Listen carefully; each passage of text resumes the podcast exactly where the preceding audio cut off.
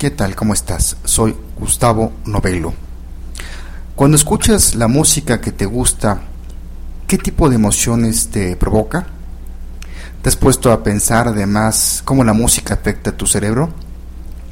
Acompáñame en los próximos minutos para que conozcas más sobre los efectos que puede tener la música en tu vida. Salud Mental comienza después de esta introducción musical con los Jackson 5 y su canción ABC.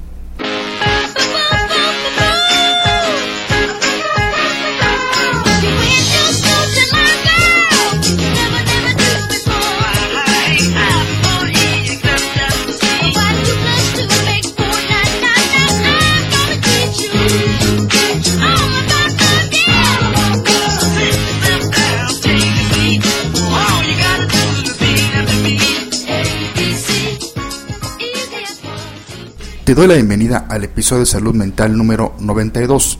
Mi nombre es Gustavo Novelo y te saludo desde el Centro de Psicoterapia de México en el World Trade Center en la capital mexicana. Este 28 de mayo de 2012 apareció en una nota en el portal de CNN titulada La música que está en tu cabeza cambia tu cerebro. La conexión entre la música y el cerebro es el tema de un simposio organizado por la revista Psychological Science en Chicago este fin de semana, con destacados científicos. Ellos van a discutir las formas notables de cómo nuestro cerebro nos permite apreciar, recordar y reproducir música y cómo podemos aprovechar esas habilidades en nuestras vidas. Al respecto, algunos de los participantes han dado algunas entrevistas y hablado un poquito, de dando algunos avances de lo que van a tratar. Y por ejemplo, el doctor Charles Lin quien es profesor de otorrinolaringología en la Universidad de Johnson Hopkins, dice, hay suficiente evidencia para decir que la experiencia musical, la exposición a la música, formación musical, todas esas cosas cambian tu cerebro. Te permite usar tu cerebro de una manera para no pensar. También entrenar a un montón de otros servicios cognitivos que no tienen nada que ver con la música. Las flautas de huesos que han sido encontradas en excavaciones arqueológicas datan de unos 40.000 a 80.000 años atrás. Los expertos suponen que la gente cantaba probablemente antes de que se tomara la molestia de dar forma a este instrumento. En el judaísmo, la Torah fue puesta en música como una forma de recordarlo antes de que fuera escrita. Es interesante ver que las estructuras que responden a la música en el cerebro evolucionaron antes de que las estructuras que responden al lenguaje. Muchos de nuestros antepasados, antes de que aprendieran a escribir, utilizaban la música para ayudarles a recordar cosas, tales como la forma de preparar los alimentos o la forma de llegar a una fuente de agua. Estas tareas de procedimientos a habrían sido más fáciles de recordar con las canciones. Hoy en día todavía usamos canciones para enseñar a los niños conceptos en la escuela. Por otro lado, también Robert Satorre, profesor de neurología y neurocirugía en el Instituto Neurológico de Montreal, dice que la música está fuertemente asociada con el sistema de recompensa del cerebro. Es la parte del cerebro que nos dice si las cosas son valiosas o importantes o útiles para la supervivencia. Una estructura del cerebro, en particular llamada el cuerpo estriado, libera una sustancia química llamada dopamina en respuesta a estímulos relacionados con el placer. Este proceso es similar a lo que sucede en el cerebro en respuesta a la comida o el sexo. Pero a diferencia de esas actividades, la música no tiene un valor directo a la supervivencia biológica. Los neurocientíficos creen que es básicamente los mecanismos de, placer y la música está en una misma vía de acceso. Sin embargo, los diferentes estímulos tienen propiedades diferentes. Y no es fácil decirle a alguien que sustituya las drogas con música o sugerirle comer en lugar de tener relaciones sexuales. Todas estas son actividades placenteras con diferencias importantes.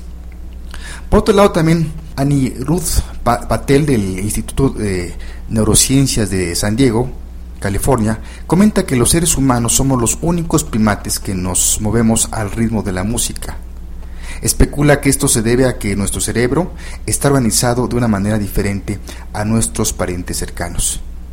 Curiosamente, algunos pájaros pueden imitar lo que escuchan y se mueven al ritmo de la música.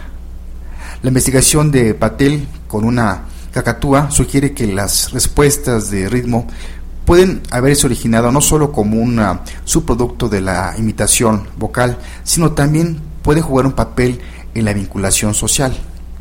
Por ejemplo, en los seres humanos los grupos de baile son una actividad social.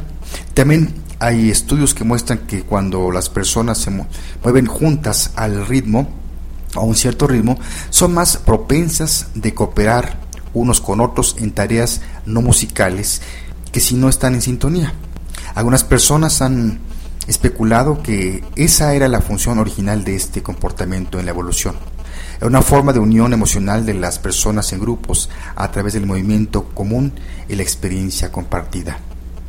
Otros eh, campos interesantes de la investigación que se han llevado a cabo en los últimos años es que se ha encontrado que la música con cierto ritmo parece ayudar a las personas con trastornos motores, tales como la enfermedad de Parkinson, ayuda a caminar mejor que la ausencia de la música. Los pacientes realmente sincronizan sus movimientos con un ritmo. También hay algunas evidencias que sugieren que la música puede ayudar a los pacientes de Alzheimer a recordar mejor las cosas y que el aprendizaje de nuevas habilidades tales como instrumentos musicales incluso podrían evitar la demencia. Todavía falta realizar más investigaciones en estas áreas para confirmar, pero los científicos son optimistas sobre la perspectiva de la participación musical como una forma de evitar o al menos retrasar la demencia. La psicóloga Carol Krumhans de la Universidad de Cornell escribió recientemente en la revista Current Directions in Psychological Science que a pesar de la variación en la experiencia de la vida de cualquier persona, los estudios han demostrado que al escuchar música, éstas generan emociones. Esto puede ser independientemente de las letras. Los sonidos musicales pueden llevar a, todos nosotros a un significado emocional. Programas educativos como Sesame Street o Plaza Sésamo en español han aprovechado el poder de la música para ayudar a los niños a recordar las cosas durante décadas. Incluso los bebés han demostrado ser sensibles y pueden reconocer una pieza de música que ya han oído. Por otro lado, los anunciantes explotan la música en muchos anuncios para que te entusiasmes acerca de los productos. Como resultado, te puedes asociar o pueden asociar canciones con ciertas marcas de coches, por ejemplo.